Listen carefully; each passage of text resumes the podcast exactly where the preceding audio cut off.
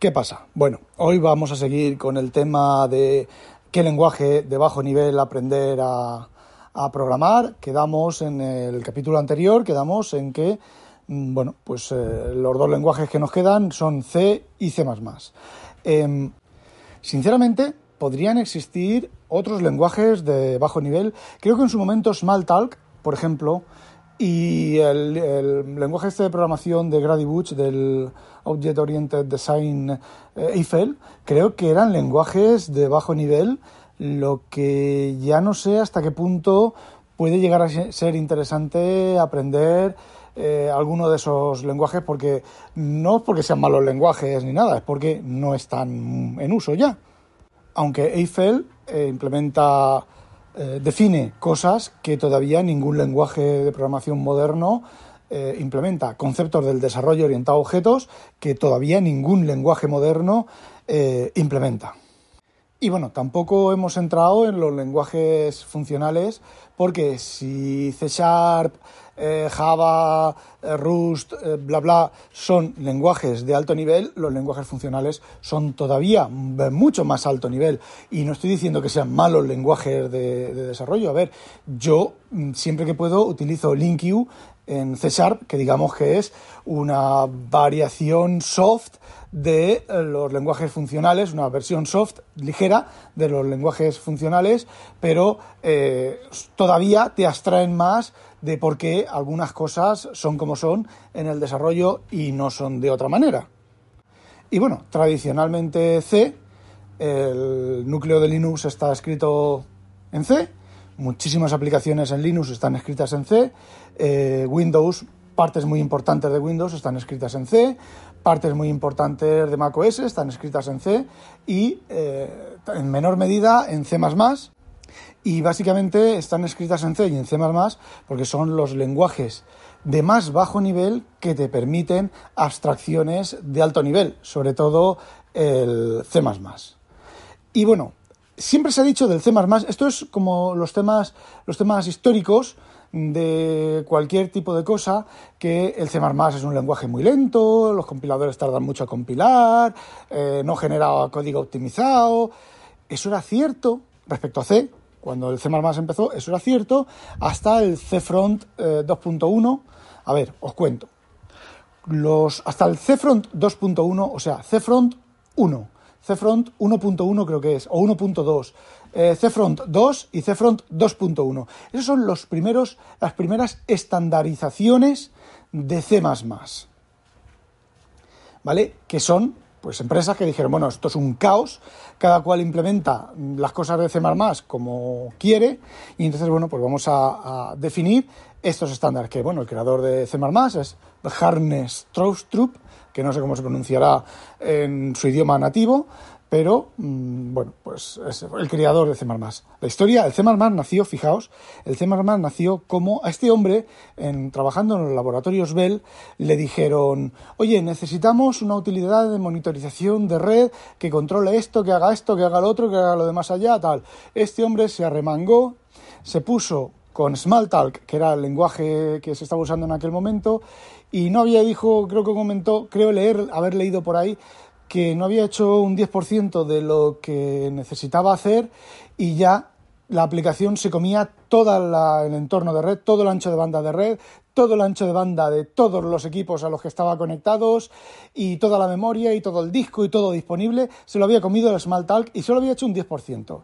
Y este hombre dijo, a ver, esto así no funciona. Y eh, empezó a mirar otros lenguajes, vio C y C le gustó mucho porque C era directo a la máquina, ahora veremos un poquito más sobre eso, pero se encontró con que C era muy tedioso. Hacer cosas en C es muy, muy tedioso, porque solo tienes el concepto de función. Y es, os puedo asegurar que es muy tedioso. Si tú quieres que una función trabaje en diferentes partes del código y no solo en un solo sitio, tienes que definir el concepto de handle y te lo tienes que gestionar tú el concepto de handle. ¿Qué es el concepto de handle? Pues si sabéis C, el fopen, eh, fwrite, fread y fclose. Es el ejemplo típico. Fopen, obtienes un handle, u open, ¿vale? En C más antiguo o en Unix es open, que no es estándar, ¿vale? El estándar es FOPEN y obtienes un handle, que normalmente es el handle del sistema del descriptor, del sistema de ficheros que te ha devuelto el sistema operativo. fwrite usas el handle, fread usas el handle y fclose usas el handle o close, ¿vale? Write en close, ¿vale? Bueno, pues si tú quieres hacer algo equivalente, tienes que hacer exactamente lo mismo. ¿Y qué tienes que hacer? Pues que tienes que, cuando una función de creación del objeto que vas a usar, tienes que devolver un identificador del objeto. Cada vez que llamen a, la función, a una función de tu API, entre comillas, te tienen que pasar el handler. ¿Para qué? Para saber sobre qué objeto, qué estructura de datos vas a ejecutar lo que quiera que haga la función. Eso te obliga a mantener una lista de objetos en uso, recorrer la lista de objetos y cuando digo lista, si acordáis de episodios anteriores, no tiene por qué ser una lista enlazada, puede ser un árbol B, puede ser un árbol múltiple, puede ser cualquier cosa que se te ocurra, pero es una complicación ahí horrorosa para mm, una cosa. Y ya, ya, no hablemos si eh, quieres algo eh, genérico, ¿vale? Si quieres algo, por ejemplo, que tengas unas funciones de alto nivel, ¿vale? Que eh, trabajen sobre diferentes dispositivos de diferente clase de diferente tipo y tú has unificado el acceso a esos dispositivos eh, mediante unas llamadas comunes, ¿vale? Ahí ya el caos puede ser horroroso. Eso C++ te lo soluciona. Pero ¿qué pasa cuando Strostrup eh, empezó a desarrollar su utilidad de red? Pues que todo eso no existía. Él tenía Smalltalk, que era un lenguaje orientado a objetos, y tenía C, que era un lenguaje por procedimientos. Y dijo, vale, ¿y si me invento un lenguaje orientado a objetos basado en C. ¿Y cómo lo voy a llamar? C++. C incremental, dos veces. ¿Vale? C++. Bueno, pues dijo, vale, ya he definido el lenguaje y ahora, mm, eh, ¿cómo compilo esto? Vale, pues como ya tengo un compilador de C, lo que voy a hacer es, yo mi código fuente lo paso por un programa especial, que no es el preprocesador, ¿vale?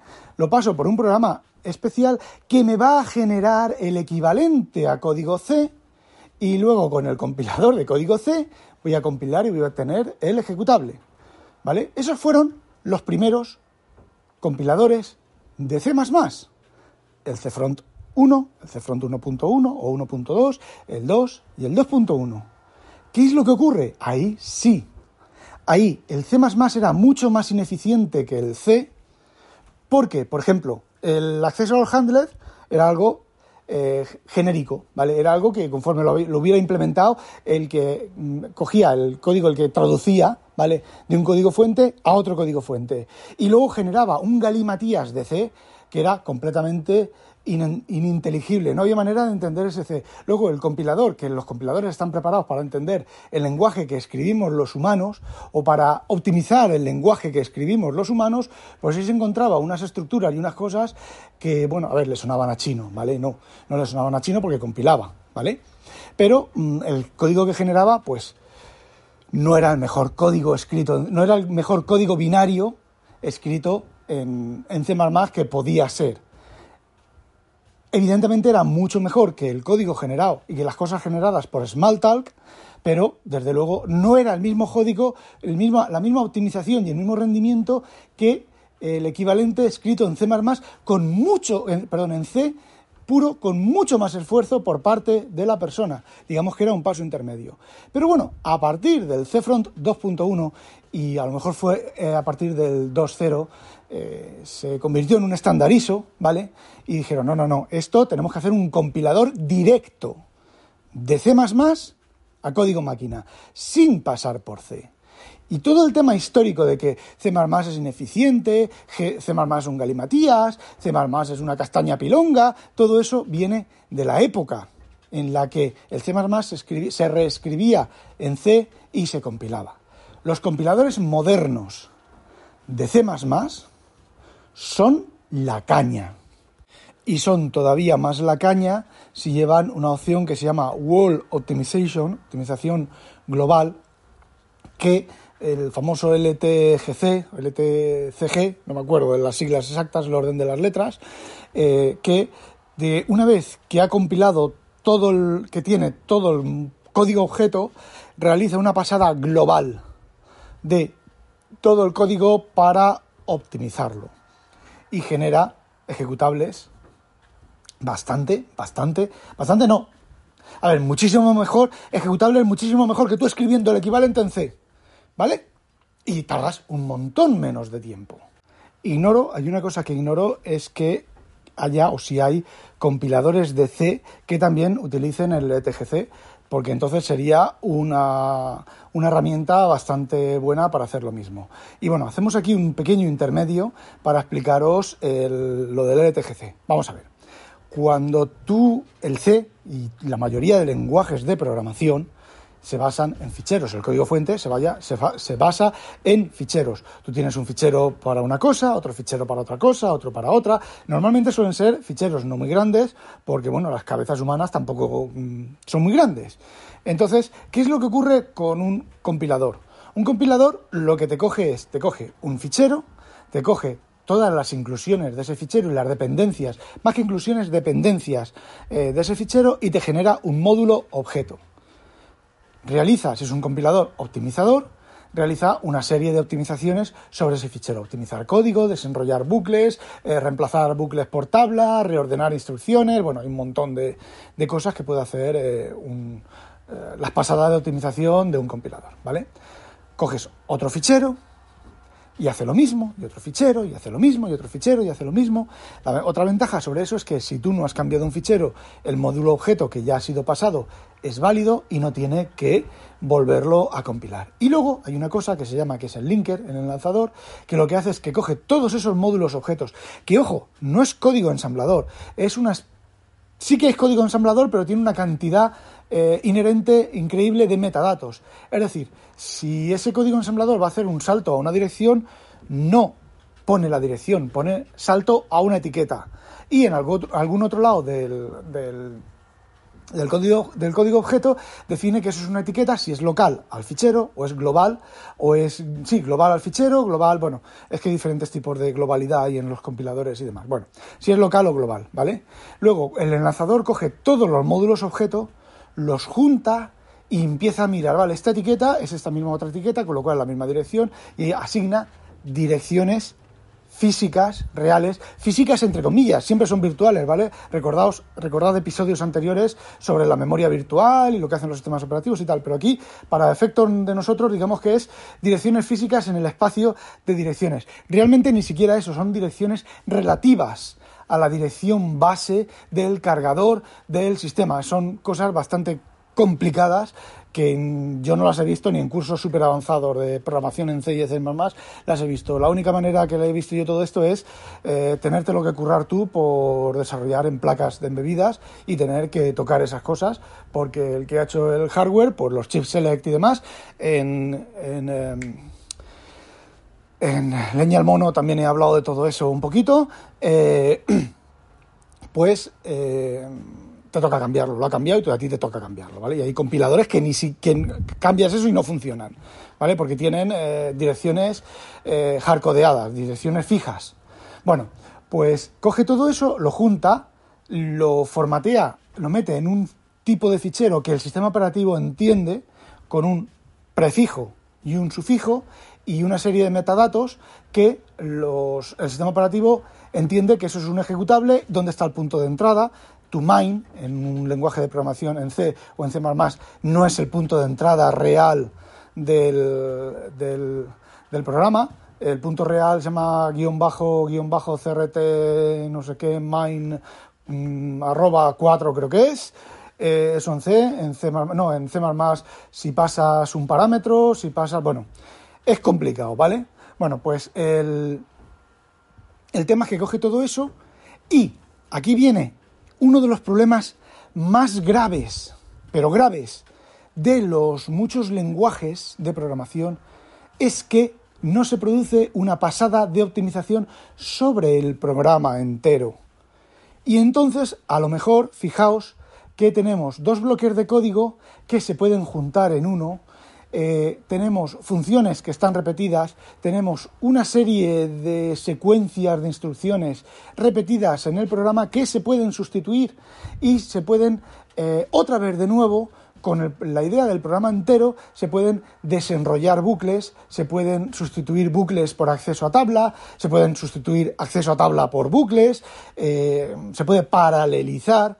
Todo ese tipo de cosas solamente se saben en el momento de enlazado, en el momento en que has cogido todo lo que tú, todo tu código fuente, todas las librerías que estás usando y se coge en una, unidad. Y aquí es donde el C++, sobre todo las últimas versiones de C++, Visual Studio, Visual C++ lo hace, GNU no sé si lo hace, eh, hasta hace poco tiempo no lo hacía, ahora no lo sé, ¿vale? Y te genera una optimización de todo ese código, código más compacto, código sensiblemente más rápido.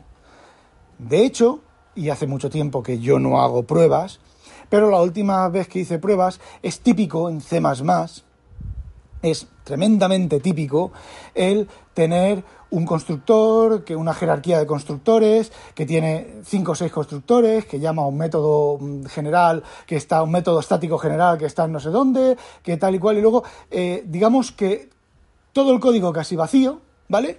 Y luego el, último constructor es el que tiene el código, o el primero.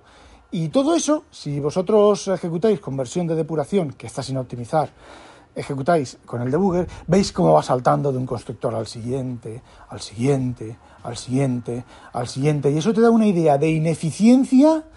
Y dices, madre mía, ¿y esto, esto está haciendo para luego poner aquí en, en este fichero que tengo que inicializo el contador de intentos a 3? Eh, vaya ineficiencia, claro, eso en debug. En release, y esto lo he comprobado yo, todo ese código es mov AX, 3. ¿Por qué? Por el LTGC y por las optimizaciones de los compiladores. ¿Qué es lo que ocurre? Está traduciendo un alto nivel que puede ser, lógicamente, la estructura de, las clases y del código, lógicamente muy formalizado y muy complejo en algo tremendamente sencillo y tremendamente rápido, exactamente igual que si tú tienes un bucle, en, un, contador, en un bucle, en una llamada función de C y pones eh, reintentos igual a 3. Al final es el código generado, es igual o más óptimo en C que en C. Ese es otro de los motivos por los cuales estudiar C respecto a C. Evidentemente, si no vas a programar, aprender eh, microcontroladores, ¿vale? O microcontroladores que no tengan compilador de C++, ¿vale? Por ahí yo sé de gente, de desarrolladores de hardware que desaconsejan completamente utilizar eh, C++ en microcontroladores y demás porque dicen que dan sorpresas, el C++ te da sorpresas. Sorpresas te da la vida. Eh, sí, el C++ te da sorpresas si no sabes programar en C++, ¿vale? Si sabes programar en C++, no te da ninguna sorpresa porque sabes lo que, lo que ocurre y lo que tal. Tienen problemas con los constructores, tienen problemas con los singleton, tienen problemas con los constructores estáticos, tienen problemas con los destructores, eh, un montón de cosas, y que es mucho más ineficiente porque memoria dinámica y porque patata, ¿vale? No, a ver, un compilador de C++ para sistemas embebidos, yo tengo sistema, yo tenía, he tenido sistemas embebidos escritos en C++ sin memoria dinámica. Yo he tenido sistemas embebidos en C++ sin coma, sin los módulos de coma flotante y el ejecutable es muchísimo más fino, muchísimo más óptimo, casi igual de óptimo que en C. Claro, dependiendo del compilador y dependiendo del micro, tienes que trabajar con los intrinsics los intrínsecos del compilador con el mapa del linker, decirle al linker que la sección ector-ctor y guion bajo de Tor cuando tiene que ejecutar respecto a cada nombre de funciones y tal, y generar un script que muchos compiladores no te lo generan por perrería o porque simplemente no quieren, claro, te toca mm, darle caña. Pero la facilidad de programar en C es muchísima más, es mucho más sencillo C que eh, C, ¿vale? Y os voy a explicar por qué y ahora sí, ahora sí que viene el motivo de, estas tres, como mínimo tres eh, audios, porque os voy a decir lo último que me queda por deciros, que creo que es lo más importante, os lo contaré en el siguiente audio. Pero os adelanto una cosita. Estáis aprendiendo C mal. Bueno, no olvidéis sospechosos habitualizaros. Adiós.